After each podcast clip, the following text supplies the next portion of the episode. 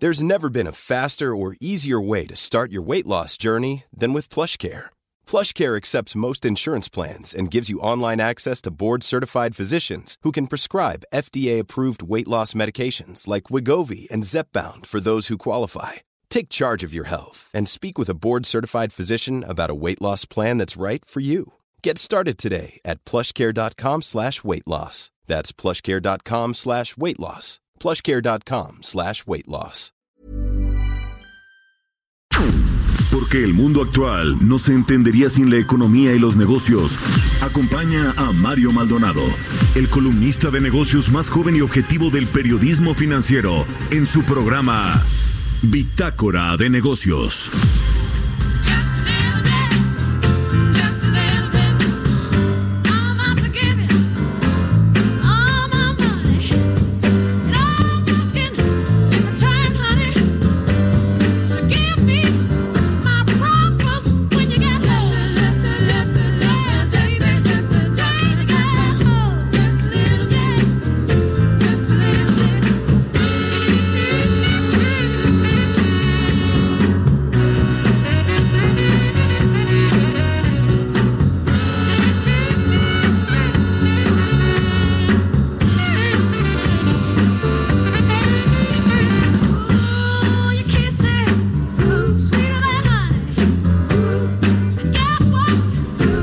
Tal? ¿Cómo están? Muy buenos días, bienvenidos a Bitácora de Negocios. Yo soy Mario Maldonado. Hoy es lunes, me da gusto saludarlos en este lunes 17 de febrero del, 2010, del 2020. Arrancamos la semana con esta canción de Aretha Franklin que se llama Respect. Esta semana vamos a iniciar nuestros programas con las canciones más grandes de todos los tiempos según la revista Rolling Stone. Esta es de Aretha Franklin que se llama Respect de 1967. Saludo con mucho gusto a todos los que nos escuchan por la 98.5 de FM aquí en la Ciudad de México, también en Guadalajara por la 100.3 de FM, en Tampico por la 92.5, en Villahermosa, Tabasco a través de la 106.3 de FM, en Acapulco por la 92.1 y en Tijuana y en el Estado de México por la eh, AM en Tijuana por la 1700 y en el Estado de México por la 540 y también me da mucho gusto platicarles que a partir de hoy las estaciones de eh, El Heraldo de México también van a escucharse allá en Estados Unidos, en McAllen y en Brownsville se eh, afilian a la cobertura de El Heraldo Radio. Así que les damos la bienvenida y agradecemos al radiodifusor Rodolfo Garza por permitirnos llevar las transmisiones del Heraldo Radio hasta la 91.7 de FM allá en McAllen y en la 93.5 de FM en Brownsville. Así que les cuento rápido qué tenemos en este lunes porque está cargadita el, inicio de la semana de información. Vamos a hablar, por supuesto, con Roberto Aguilar. Eh, platicaremos, eh, platiqué el viernes con el gobernador del Banco de México, con Alejandro Díaz de León y le vamos a eh, pasar aquí la entrevista interesante sobre lo que viene para la economía nacional a propósito de este recorte a la tasa de interés de 25 puntos base que hizo el jueves el Banco Central. La Junta de Gobierno ve riesgos a la baja en la economía nacional, que bueno, pues como todos los analistas, ajustó también su proyección de crecimiento económico para México en este 2020. Hablaremos con Gonzalo Monroy, también experto en temas energéticos, sobre lo que significa en términos de producción, en términos de eh, pues eh, endeudamiento de parte de Pemex, lo que hizo Emilio Lozoya, el exdirector general de esta empresa caído en desgracia la semana pasada allá en España España. ¿Qué hizo al frente de eh, Petróleos Mexicanos Emilio Lozoya? Fue una mala gestión, pero le vamos a preguntar a Gonzalo Monroy en términos eh, puntuales por qué fue una mala gestión. Hablaremos también con Adrián de la Garza, director de estudios económicos de Citibanamex, precisamente sobre la política monetaria del Banco de México y otros temas importantes que hay en la agenda económica y de mercados. Y finalmente, Angie Chavarría, nuestra colaboradora aquí en Bitácora de Negocios, columnista de El Heraldo de México nos hablará sobre un reclamo que le hace el Servicio de Administración Tributaria a Alsea, esta empresa por pagos de impuestos. También otros temas importantes ahí que tienen que ver con la operación de factureras. Ya eh, las detectó el SAT y dice que hay 39 mil millones de pesos que eh, se les eh, pues eh, se hicieron operaciones con facturas falsas el año pasado. Vamos a platicar de todo esto aquí en Bitácora de Negocios. Quédese con nosotros, son las 6 de la mañana con 6 minutos y arrancamos con el resumen de las noticias más importantes que usted tiene que saber este lunes 17 de febrero.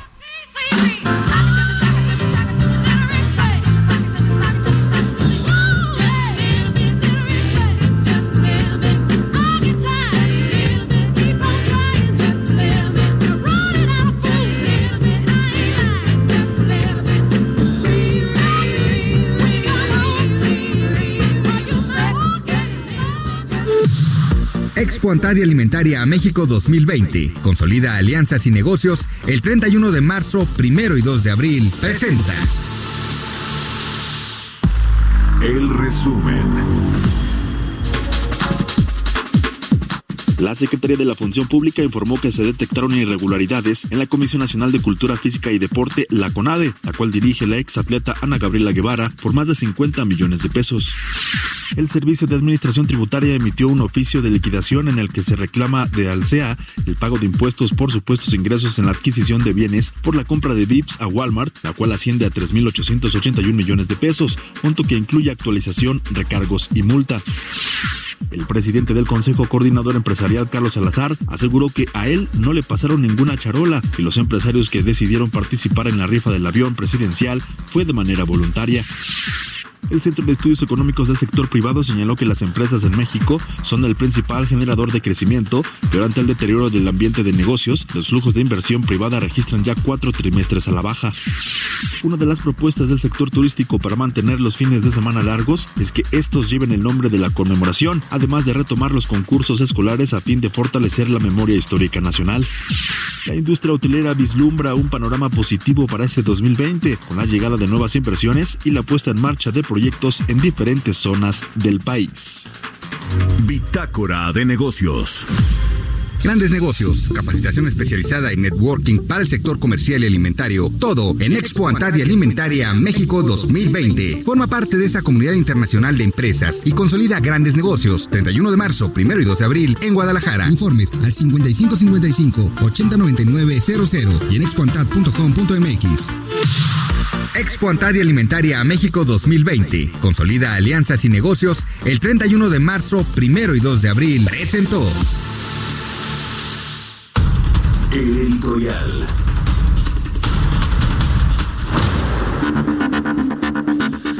Bueno, pues sobre este mismo tema de Emilio Lozoya Austin, el exdirector general de Pemex, que fue atrapado en, en la semana pasada ya en España, en Málaga, donde se escondía en uno de los barrios de lujo, de mayor lujo de allá cercano a Marbella, que se llama La Zagaleta. Allá fue eh, pues aprendido, detenido Emilio Lozoya. Hay una orden para que se extradite a México, dice tanto el fiscal general de la República Alejandro Gertz Manero y el canciller mexicano Marcelo Obrar que pues van a lograr esta extraditación de Emilio Lozoya, quién sabe, porque lo mismo eh, intentaron hacer con Alonso Ancira, el presidente de Altos Hornos de México, y bueno, sigue allá en, eh, en, en, España, no lo pueden extraditar, pero vamos a tenernos en lo que, lo que puede desatar esta aprehensión de Emilio Lozoya y sobre todo las declaraciones, las audiencias que va a tener allá en España con respecto a los casos que se le acusan aquí en México. Eh, hay eh, pues eh, delitos que se le imputan por cohecho, por uso de recursos de procedencia ilícita y por temas de corrupción. Este asunto de Odebrecht, que bueno, México ha sido el único país que no ha metido a la cárcel a ninguno de los funcionarios, ni empresarios, ni exdirectivos de la empresa petrolera mexicana que tuvieron que ver con este, pues con esta red grandísima de corrupción de Odebrecht en, en, en Latinoamérica y en algunos países fuera de Latinoamérica.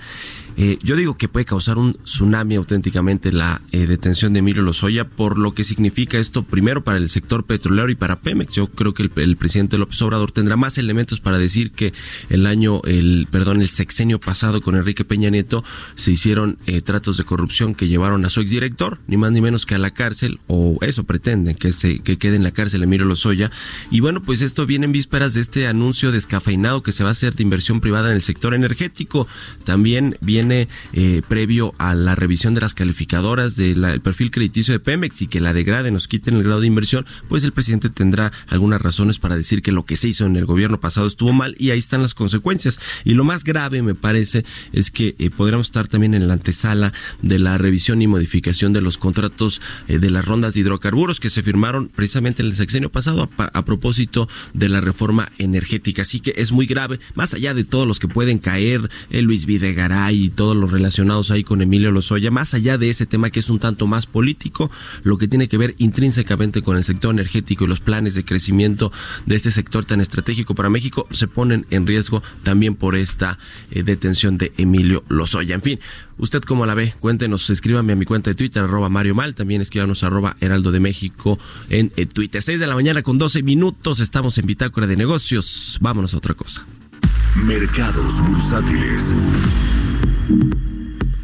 porque ya llegó a la cabina nuestro amigo, compañero Roberto Aguilar. ¿Cómo estás, mi querido Robert? Muy buenos días. ¿Qué tal, Mario? ¿Cómo estás? Muy buenos días. Pues fíjate que el número de decesos ocasionados por el coronavirus aumentó a 1770 mientras que se contabilizan ya 70.548 casos de contagio. Sin embargo, los nuevos casos comenzaron a disminuir y ahí van las cifras. Al pasar de 5.090 el viernes, pasaron a 2.200, a 2.641 el sábado y el número más reciente se ubicó en 2.009 personas y el número de pacientes que ya fueron dados de alta superó los 10.000. Sin embargo, en la provincia de Hubei, Hubei el epicentro de la epidemia, justamente se amplió a 24 millones de personas las restricciones de movimiento en cerca de 200 mil comunidades rurales, con lo que la cuarentena sumaría más de 80 millones de personas en China. Sin embargo, noticias que acaban de salir en, en temas eh, relacionados justamente con China, es que el Banco Central de China redujo eh, las tasas de interés de sus préstamos a mediano plazo en un momento en que los responsables económicos tratan de aliviar la carga que supone para las empresas un brote de coronavirus que ha perturbado gravemente la actividad. Y esto pues se suma a otros, eh, otros eh, movimientos o decisiones que justamente las autoridades están implementando para tratar de amortiguar el efecto de la eh, de esta de esta pandemia justamente en sus expectativas económicas. Yo diría que junto con esta lectura de la baja o de la menor incidencia relativa y estas decisiones del Banco de China, pues habrá una respuesta positiva de los mercados bursátiles hoy lunes. Pero fíjate que también eh, lo que está haciendo un contrapeso es que ya se publicaron algunos datos de que Japón y Singapur están alcanzando o llegando a la recesión. Esto al impacto justamente de la epidemia del coronavirus que ha interrumpido el turismo y las cadenas de suministro en todo el mundo, mientras que China pues imponía restricciones más severas para tratar de detener la propagación del virus.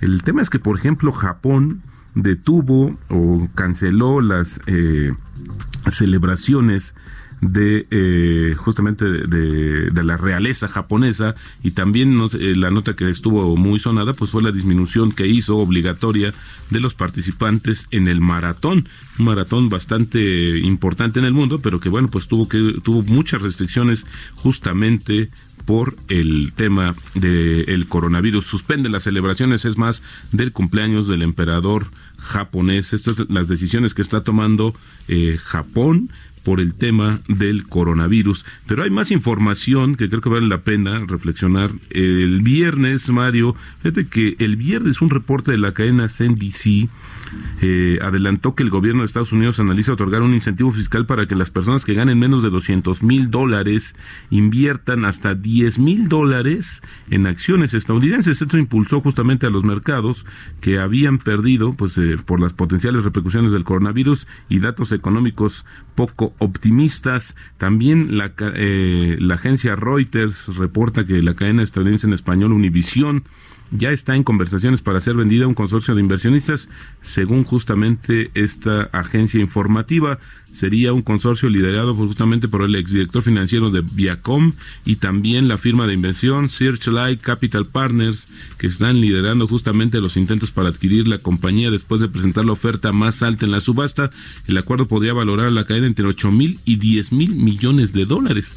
Interesante porque de ahí le va a tocar una buena parte justamente a Grupo Televisa y con ello pues también se, esperaría una reacción positiva de las acciones. El que está imparable, Mario, el tipo de cambio cerró la semana en su mejor nivel en 18 meses, pese a los temores del, de justamente generados por el, el coronavirus y analistas dicen que las ganancias del peso se debían principalmente al apetito de inversionistas extranjeros por activos denominados justamente en la moneda mexicana, incluso después del recorte de la tasa de referencia. En la semana el peso acumuló justamente una ganancia de 1.3 0.35%. Eh, por ciento. Y en estos momentos, Mario, está cotizando ya en 18.57 el tipo de cambio Fortachón y el Fondo Monetario Internacional espera que una vez que hayan más información sobre el impacto económico del coronavirus, los gobiernos y los bancos centrales puedan unirse para dar una respuesta a la situación.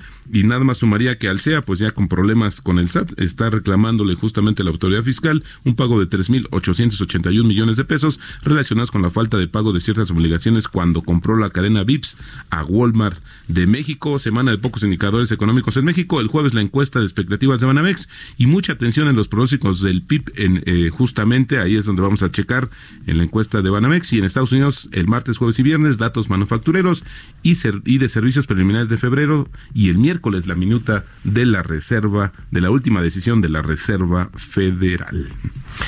Bueno, pues muchas gracias, mi querido Robert. Oye, el peso tan fortachón, que es la moneda que ha tenido más ganancias en el mercado cambiario, ¿no? Casi 2%. De Exactamente, eh, ahora mismo lo checamos, pero en el año ya el tipo de cambio está acumulando una recuperación de 1.85%. Pero fíjate, Mario, si tú lo mides en los últimos seis meses, esta, la moneda mexicana casi 6% de recuperación.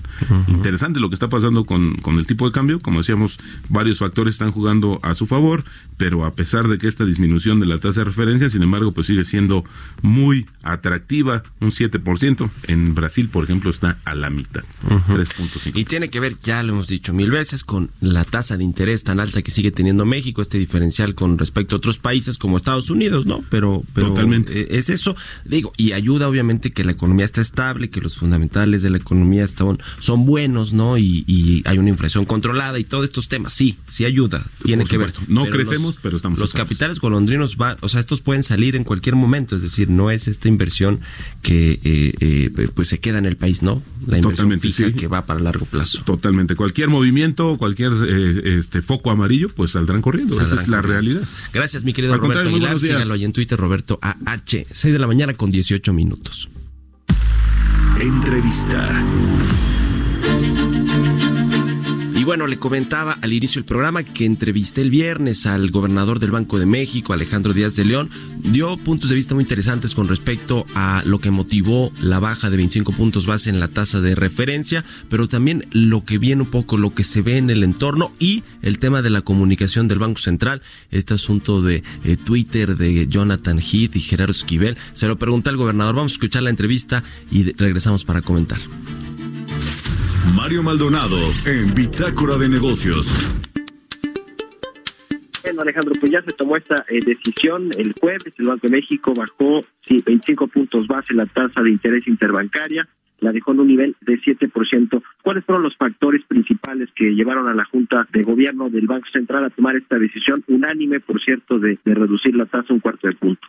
Como tú señalas, la Junta de Gobierno consideró que eh, reducir la tasa en 25 puntos base eh, daba eh, un balance adecuado entre varios factores que han estado operando sobre la economía mexicana. Por un lado, eh, menor ritmo de actividad económica de lo que se tenía pensado. de la última decisión a esta, tuvimos información oportuna del INEGI en cuanto a, la actividad económica del cuarto trimestre del año pasado. Esta mostró que ha persistido, se ha mantenido esta, esta debilidad económica por un lado, una, una, un retraso en la recuperación en la actividad económica. Por otro lado, en, materia inflacionaria, después de haber alcanzado pues, niveles eh, bajos de la inflación en diciembre, eh, la inflación general se registró 2.83, la subyacente eh, 3.54, que había tenido resistencia a disminuir.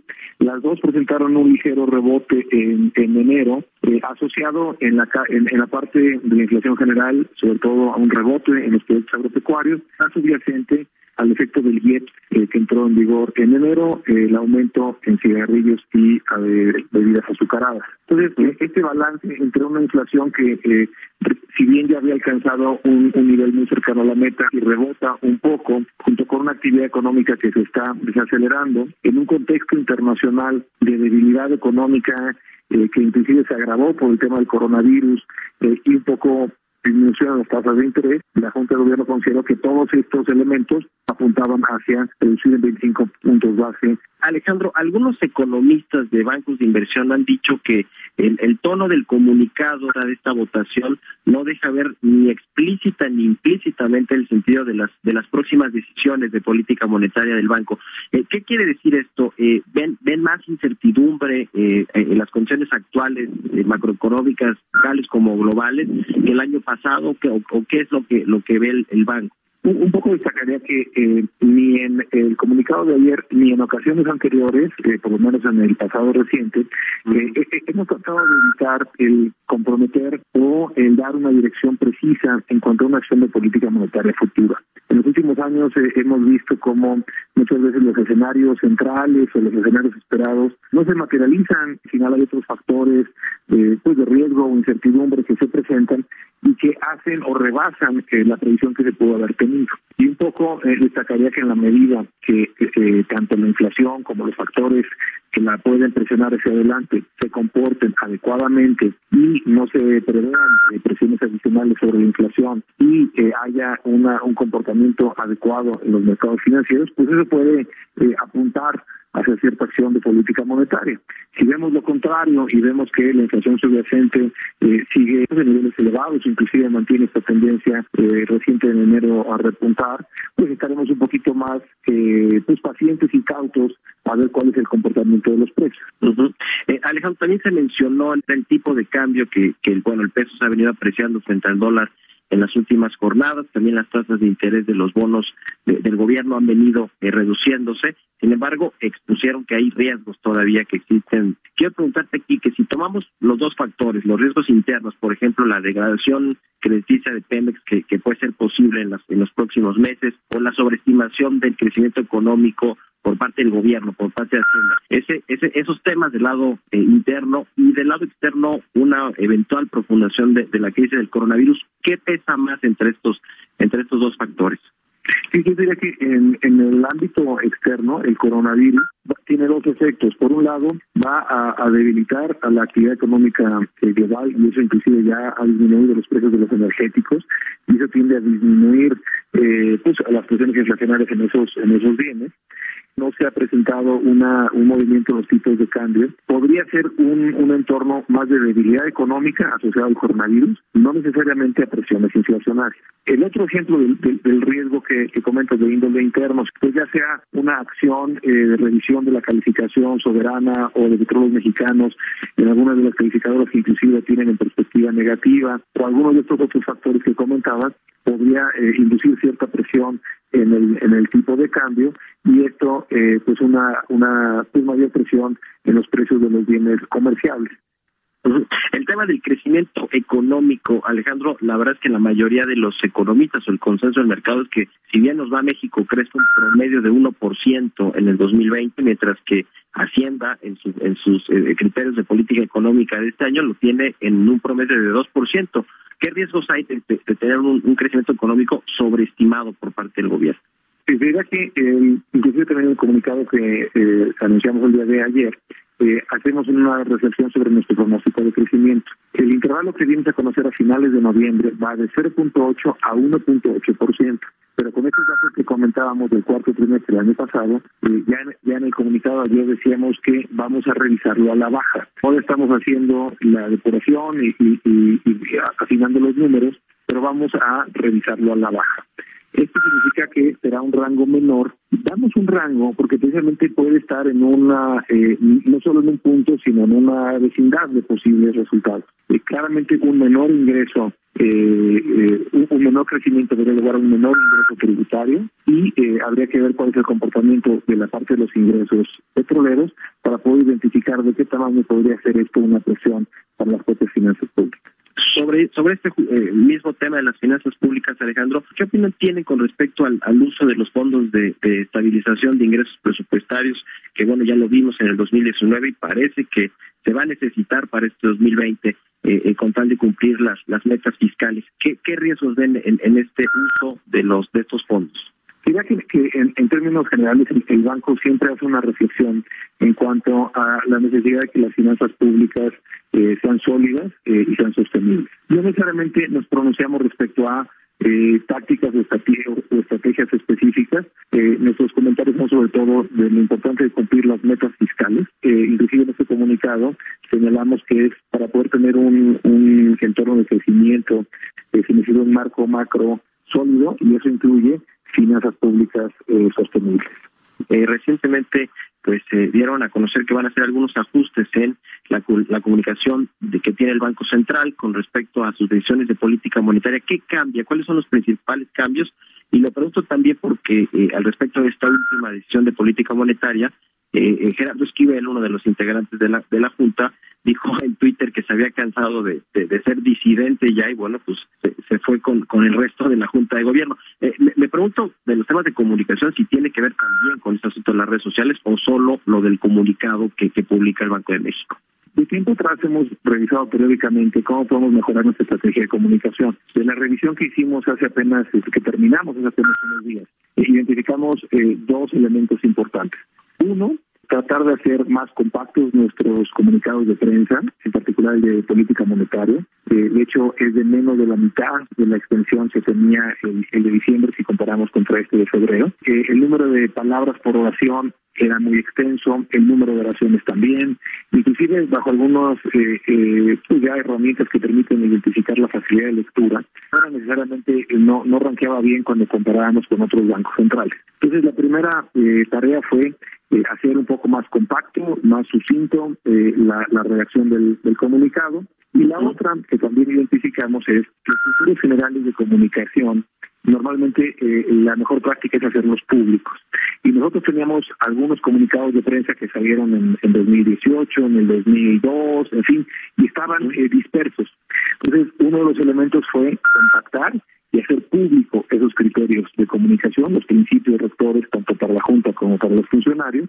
Y lo demás que, eh, la, la, Junta de Gobierno se enriquece de puntos de opiniones eh, que, que pueden ser a veces divergentes, a veces convergentes, en esta ocasión fue fue por unanimidad y que yo creo que esto refleja pues que hay una visión eh, pues más en sintonía que en ocasiones anteriores. Ya, bueno, pues agradezco mucho como siempre Alejandro Díaz de León, gobernador del Banco de México, que nos haya tomado la llamada. Vale, un gusto y un saludo.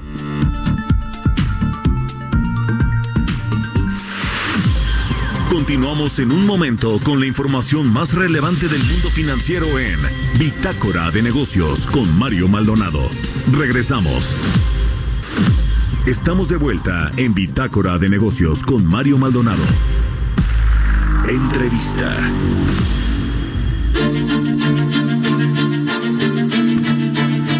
Regresamos a Bitácora de Negocios, son las 6 de la mañana con 32 minutos y vamos a platicar con Gonzalo Monroy, experto en energía, director de la consultora Gemeca, quien me da gusto saludar en la línea telefónica. ¿Cómo estás, mi querido Gonzalo? Muy buenos días. Me querido Mario, muy buenos días. Gracias por tomar la llamada como siempre. Oye, pues mira, le entramos al tema de Emilio Lozoya, que fue aprendido allá en Málaga el miércoles pasado. Eh, nos interesaba platicar sobre la gestión de Emilio Lozoya al frente de, Petróleos Mexicanos. Fue director pues eh, de diciembre del 2012 con la llegada del nuevo gobierno de Enrique Peña Nieto hasta febrero del 2016. Sin embargo, dejó mucho que desear, me parece, Emilio Lozoya como director de Pemex con respecto, digo, más allá de que le tocaron cosas ahí como esa eh, explosión, ¿te acuerdas? En el edificio B2 de, de, Petróleos Mexicanos aquí en la Ciudad de México, en su complejo central aquí de la, de la empresa. Luego le tocó también una caída eh, fuerte en, el, en los precios internacionales del crudo. Pero bueno, pues esto combinado con una mala gestión donde aumentó el endeudamiento de Pemex, eh, aumentó, cayó la producción, en fin, ¿Cómo definirías tú esta gestión que tuvo Emilio Lozoya como director de Pemex?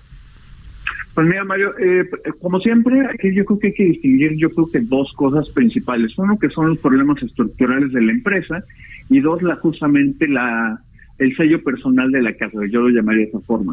eh, en el primero, bueno, podemos hablar justamente de cómo se hizo la parte de la deuda, cómo ya era una inevitable hasta cierto punto caída de la producción, todo eso es ahí donde encaja.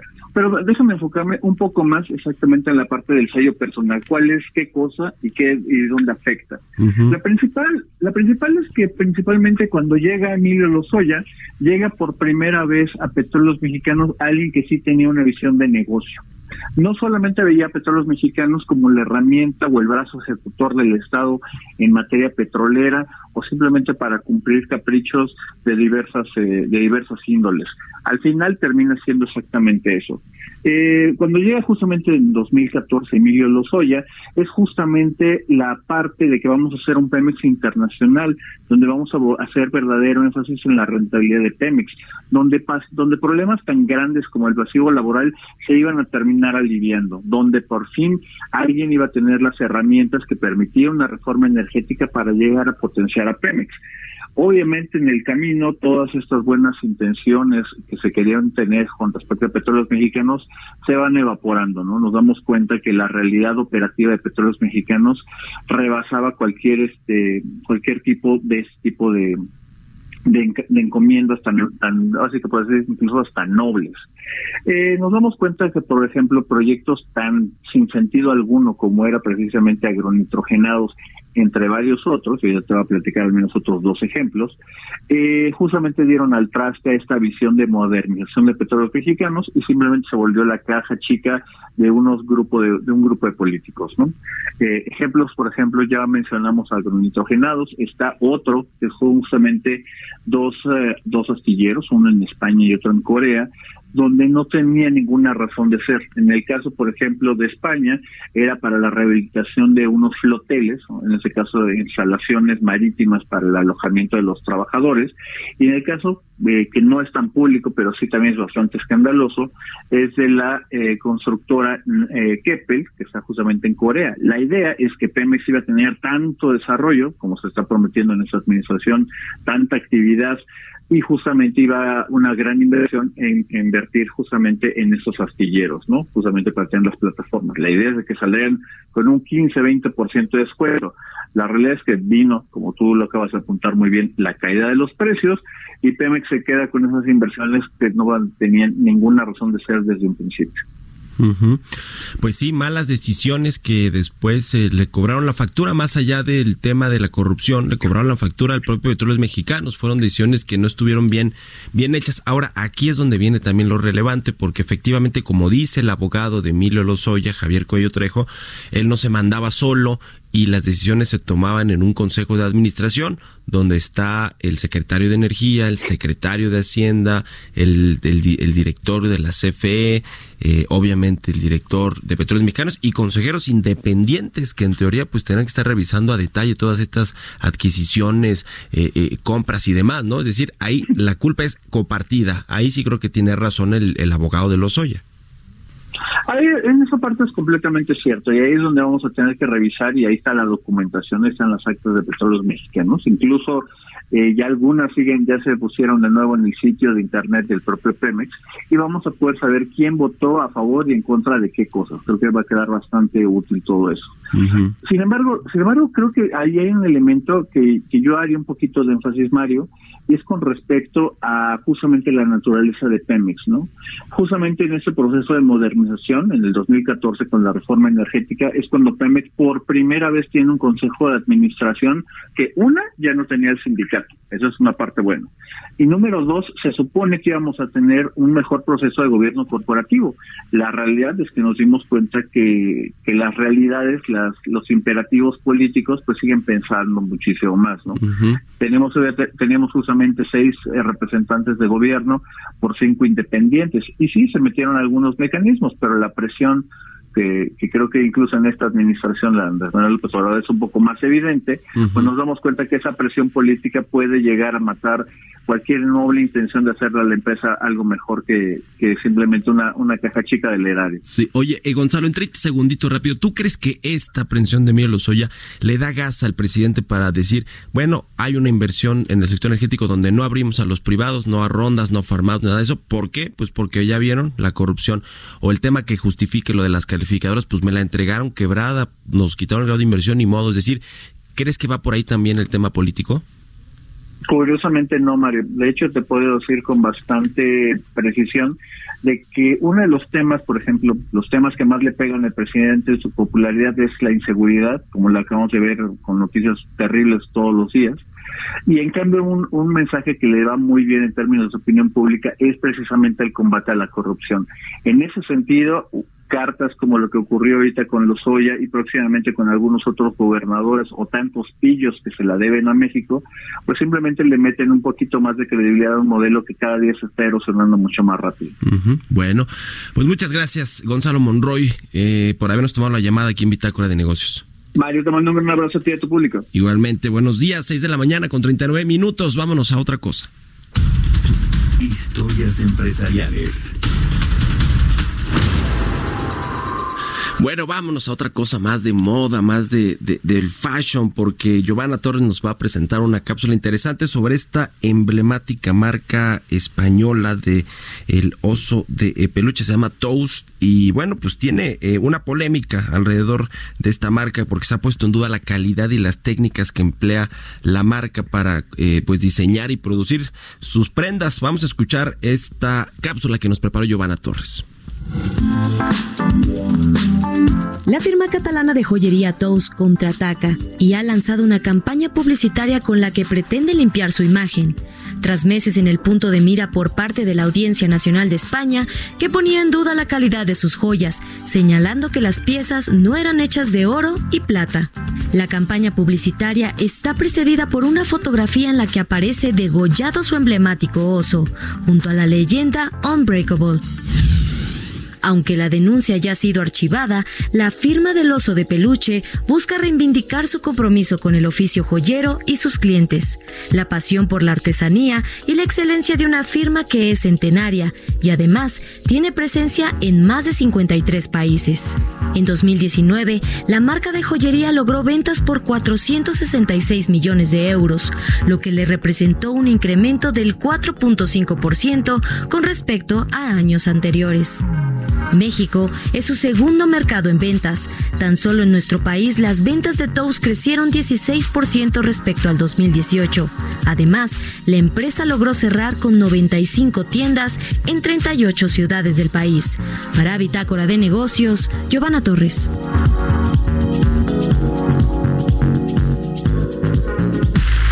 Entrevista. Línea telefónica Adrián de la director de estudios económicos de Citibanamex. ¿Cómo estás, Adrián? Muy buenos días y gracias, como siempre, por tomarnos la llamada aquí en Bitácora de Negocios. Mara, muy buenos días a ti y a tu amable auditorio. Oye, gracias. Mira, eh, queremos platicar contigo un poco sobre la eh, eh, política monetaria que está haciendo el Banco de México. El, la semana pasada, el jueves, redujo su tasa de interés en 25 puntos base, está en 7%. Creo que, creo que era algo esperado, ya, ya el mercado lo, lo, había adelantado, pero aquí lo interesante es también el comunicado, el tono del comunicado del Banco de México. ¿Cómo lo viste? ¿Qué, qué crees que nos espera? ¿Tú crees que lo que mencionó ahí Banco de México en su comunicado nos deja ver que probablemente en la siguiente edición de política monetaria no haga cambios en la tasa de referencia. ¿Cómo la viste?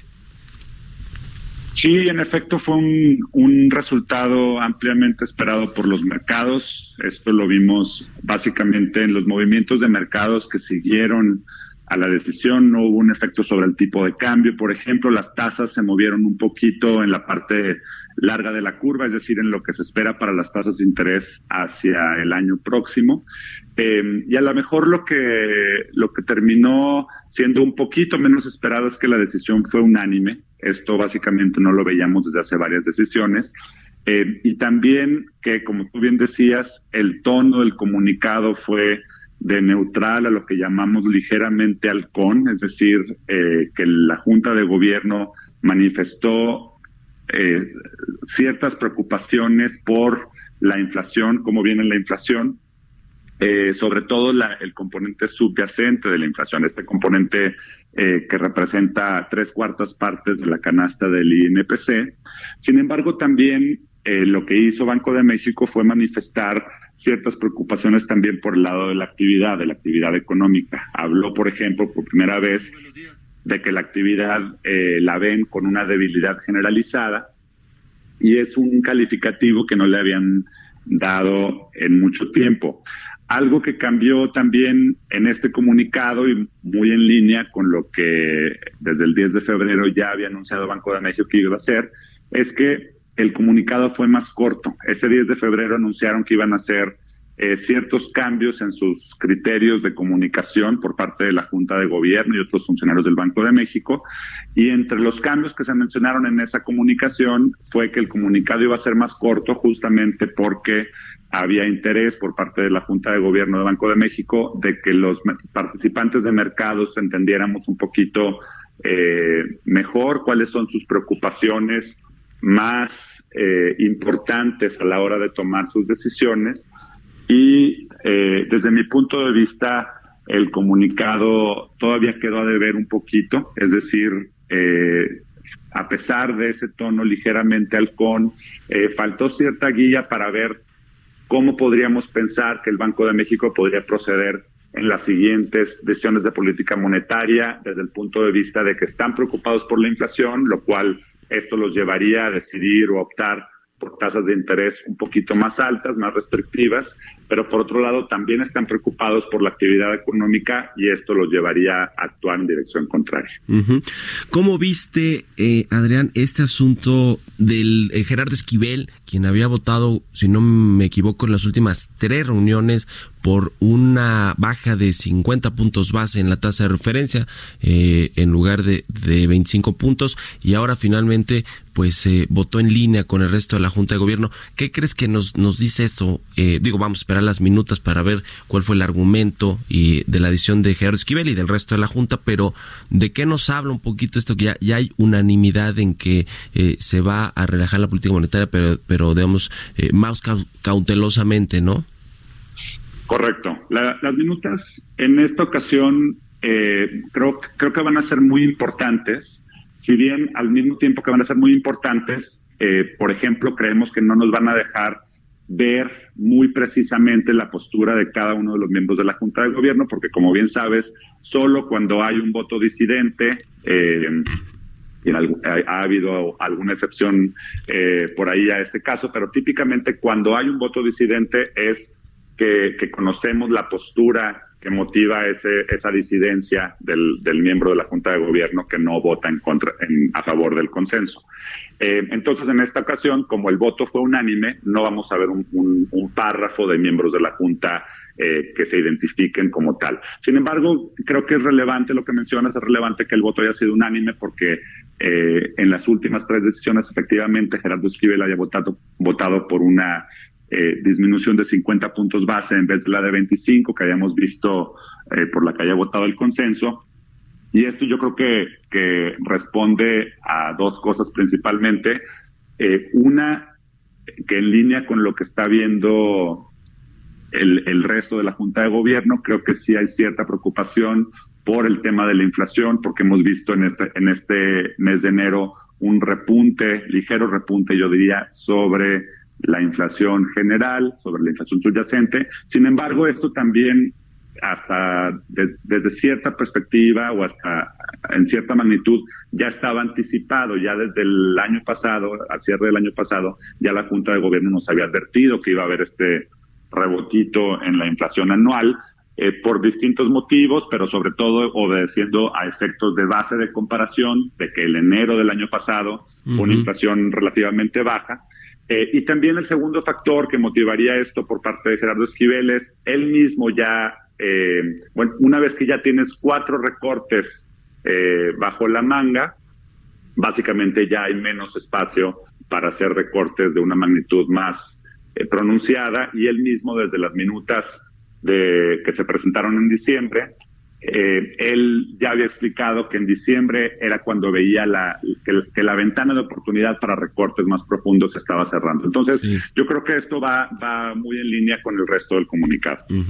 Si hasta la belleza cansa, imagínense la disidencia, eso escribió Gerardo Esquivel en su cuenta de Twitter. ¿Quién sabe qué quiso decir con respecto al tema de la belleza y demás? Pero bueno, lo que sí se refirió es que, bueno, se cansó también de ser disidente y ahora fue con, con la corriente de, de la Junta de Gobierno. Por último, quiero preguntarte, Adrián, este tema de la sobreestimación del crecimiento económico por parte del gobierno, que tiene la expectativa de que crezca la economía 2% todavía. creo que hace unos días también Gabriel Llorio, el subsecretario de Hacienda, dijo que pues, la mantienen, que ellos ven posibilidades de que sí se, crezca la economía. No sé qué ven que el resto del mercado y los, de los economistas y el consenso no ve o no está viendo, pero, pero yo creo que esa es una preocupación también del Banco de México, que también redujo su proyección de crecimiento.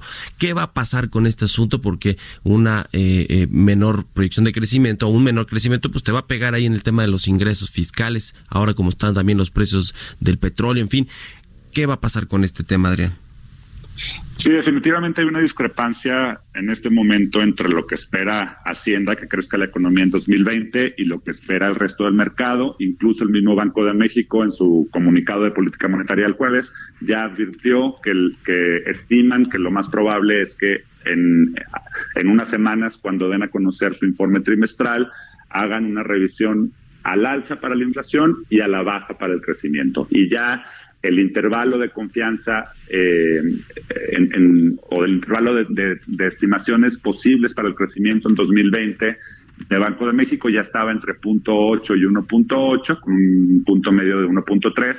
El mercado espera más o menos 1% y Hacienda trae 2% de crecimiento.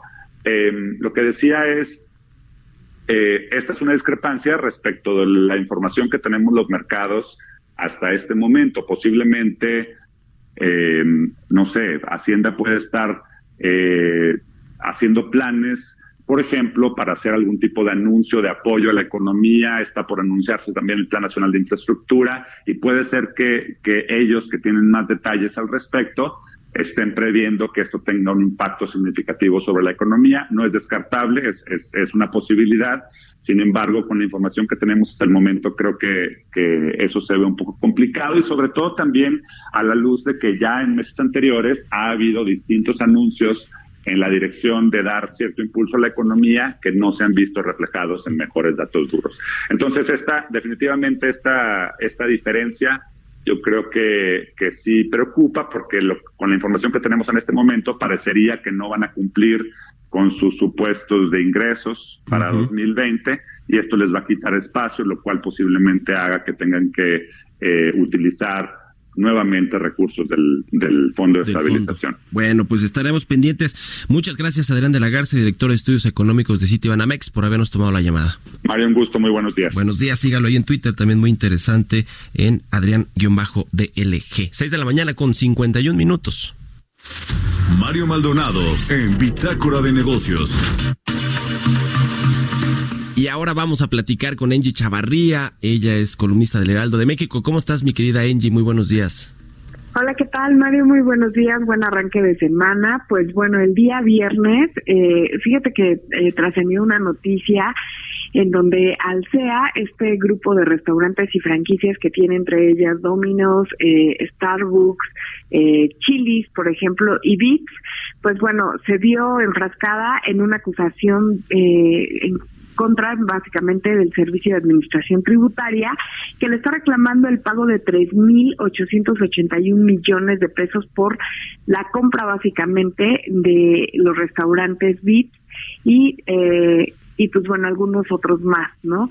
Recordemos que, te acordarás, Mario, que incluso estos restaurantes pertenecían a Walmart en 2013 todavía, fue cuando empezaron a hacer los movimientos de la compra, pero fue hasta 2014 en cuanto la Suprema Corte de Justicia de la Nación le autorizó al SEA, esta empresa mexicana, que bueno, pues eh, podrían hacer la operación sin ningún problema. Hoy el SAT le ha pedido que, por ejemplo, que por esta adquisición, pues eh, básicamente los 3.881 millones de pesos, cuando, bueno, la compra ascendió a 8.200 millones de pesos para Walmart de México. No es la primera vez eh, que se ven enfrascadas este tipo de empresas. Recordemos, por ejemplo, que el Club de Chivas también en su momento pues le reclamaron 800 millones de pesos por incumplimiento de impuestos, que fue por los ejercicios correspondientes a 2010 y 2011, por ejemplo. Y también eh, hace unos días el SAT eh, alertó a la unidad de inteligencia financiera sobre las operaciones eh, que se hicieron con facturas falsas. Si te fijas, hoy el SAT está muy activo, por ejemplo, en facturas falsas, dice que suman ya 339 mil millones de pesos y fueron en el periodo 2017 y 2019. Por lo que vemos, Lolita va a estar muy activa este año y lo que consideramos es que hoy Alsea, que se había mantenido pues bajo un estricto régimen, pues bueno, no, no había tenido una cierta acusación que ya salió también a decir a la Bolsa Mexicana de Valores que ellos van a impugnar esta acusación, que incluso se van a defender si, si esto lo requiere hasta en tribunales, pero por lo pronto hoy eh, parece que este gobierno no quiere perdonarles nada. Nada, caray.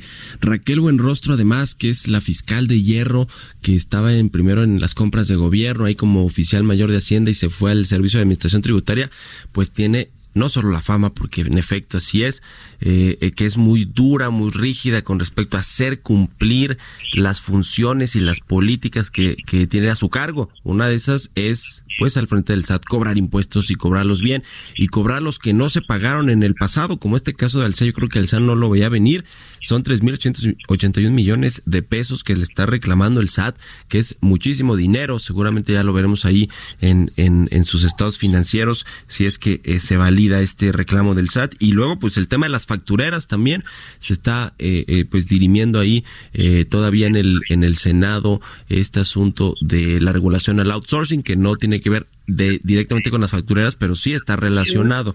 Así que pues muchas cosas vamos a ver aquí con, con el SAT y con Raquel Buenrostro. Engie, casi se nos acabó ya el tiempo, mi querida Engie, pero mira, tenemos unos segunditos para que nos des con tiempo tus redes sociales, nos digas cuándo escribes aquí en el Heraldo y cómo te puede seguir la gente. Muchas gracias, Mario. Por favor, los invito a leerme el día de mañana eh, a través del Heraldo de México y síganme en mis redes sociales a través de eh, Twitter eh, con arroba Chavarría y de Instagram arroba Chavarría. Pues muchas gracias, Engie Chavarría, columnista del Heraldo de México. Muy buenos días, Engie. Muy buenos días a todos. Hasta luego. Bueno, ya nos, nos despedimos. Estamos llegando al final de Bitácora de Negocios. Échale un ojo a la portada de El Heraldo de México. Trae un eh, buen tema ahí con respecto al eh, Tren Maya y el STLN, que bueno, pues no quiere que se construya este proyecto de eh, turístico y de carga ya en el sureste mexicano. Vamos a ver qué es lo que finalmente sucede con este asunto de el STLN y los pueblos indígenas que no quieren que corra por ahí ese tren. Bueno, pues nos despedimos. Le recuerdo nueva cuenta que ya estamos eh, a partir de hoy en, McAllen y en Brownsville. Eh, la cobertura del Heraldo Radio ya nos escuchamos allá en los Estados Unidos.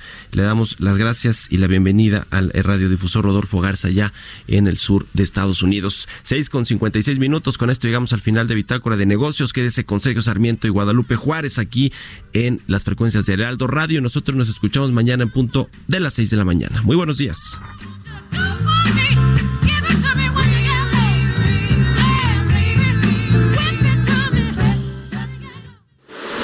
Esto fue Bitácora de Negocios con Mario Maldonado, donde la H suena y ahora también se escucha. Una estación de Heraldo Media Group. Mom deserves the best, and there's no better place to shop for Mother's Day than Whole Foods Market. They're your destination for unbeatable savings, from premium gifts to show-stopping flowers and irresistible desserts. Start by saving 33% with Prime on all body care and candles. Then get a 15-stem bunch of tulips for just $9.99 each with Prime. Round out Mom's menu with festive rosé, irresistible berry chantilly cake, and more special treats. Come celebrate Mother's Day at Whole Foods Market.